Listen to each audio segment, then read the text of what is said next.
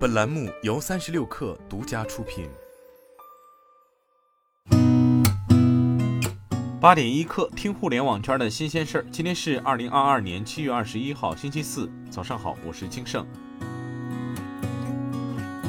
证券时报消息，针对近期媒体报道字节跳动自研芯片一事，公司副总裁杨振元昨天在接受媒体群访时表示，公司无通用芯片商业计划，没有涉足 CPU、GPU 等通用芯片业务。除了主要采购 X 八六芯片，字节也和芯片供应商探索 RISC 架构芯片在云端的使用。字节的自研芯片探索主要围绕自身视频推荐业务展开，研发团队将为字节大规模视频推荐服务专用场景定制硬件优化，如视频编辑码、云端推理加速等，以期提升性能、降低成本。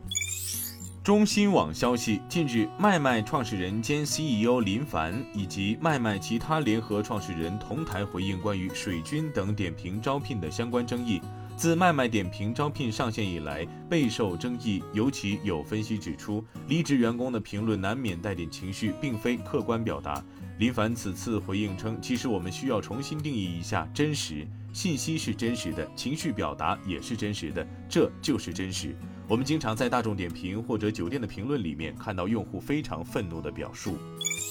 记者昨天从中国建设银行上海市分行获悉，该行近日联手上海市青浦区人力资源和社会保障局，成功通过建行柜面代发系统，在上海市首次以数字人民币形式发放了三百余万元的企业人才补贴奖励。此次人才补贴的发放工作是上海落实城市数字化治理、应用数字人民币方式兑付人才补贴的一次探索。证券日报消息，近几日，面对生产经营成本的持续上涨，特种纸和生活用纸企业掀起新一轮涨价潮。一位业内人士介绍，近年来，年轻一代对服饰、家具等个性化需求提升，市场转印原纸消费量快速增长，喷绘热转印原纸等需求量同步增长，提价滞后于原材料涨价，给特种纸行业整体业绩带来一定影响。据东财 Choice 数据。目前沪深 A 股中十一家上市公司有特种纸业务。近期丰新材和冠豪高新披露上半年业绩预告，两家公司上半年业绩较去年同期均有一定幅度下滑。据界面报道，台湾家乐福交易案尘埃落定，统一统一超十九号深夜召开重讯说明会，宣布以新台币二百九十亿元（约合人民币六十五点四五亿元）的价格买下台湾家乐福，家乐福成为百分之百的台资企业。统一财务长陈国辉表示，此次交易之后，统一将持有台湾家乐福百分之七十股份，统一超商持有百分之三十，预计在二零二三年中完成交割，也会全力配合公平会审查。报道指出，台湾家乐福出售后，台湾量贩市场除了会员制的好事多以外，再无外商。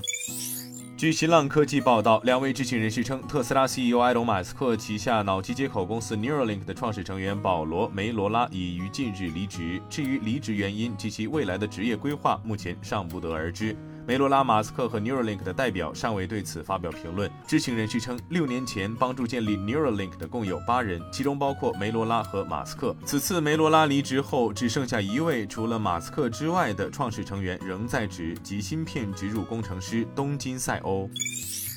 美国视频流媒体服务提供商奈飞昨天公布了该公司的2022财年第二季度财报。财报发布后，奈飞召开了分析师电话会议。奈飞表示，计划未来数年在内容上开支大约170亿美元。报告显示，奈飞第二季度营收为79.70亿美元。与去年同期的七十三点四二亿美元相比，增长百分之八点六，净利润为十四点四一亿美元；与去年同期的十三点五三亿美元相比，增长百分之六点五。每股摊薄收益为三点二零美元，相比之下，去年同期为二点九七美元。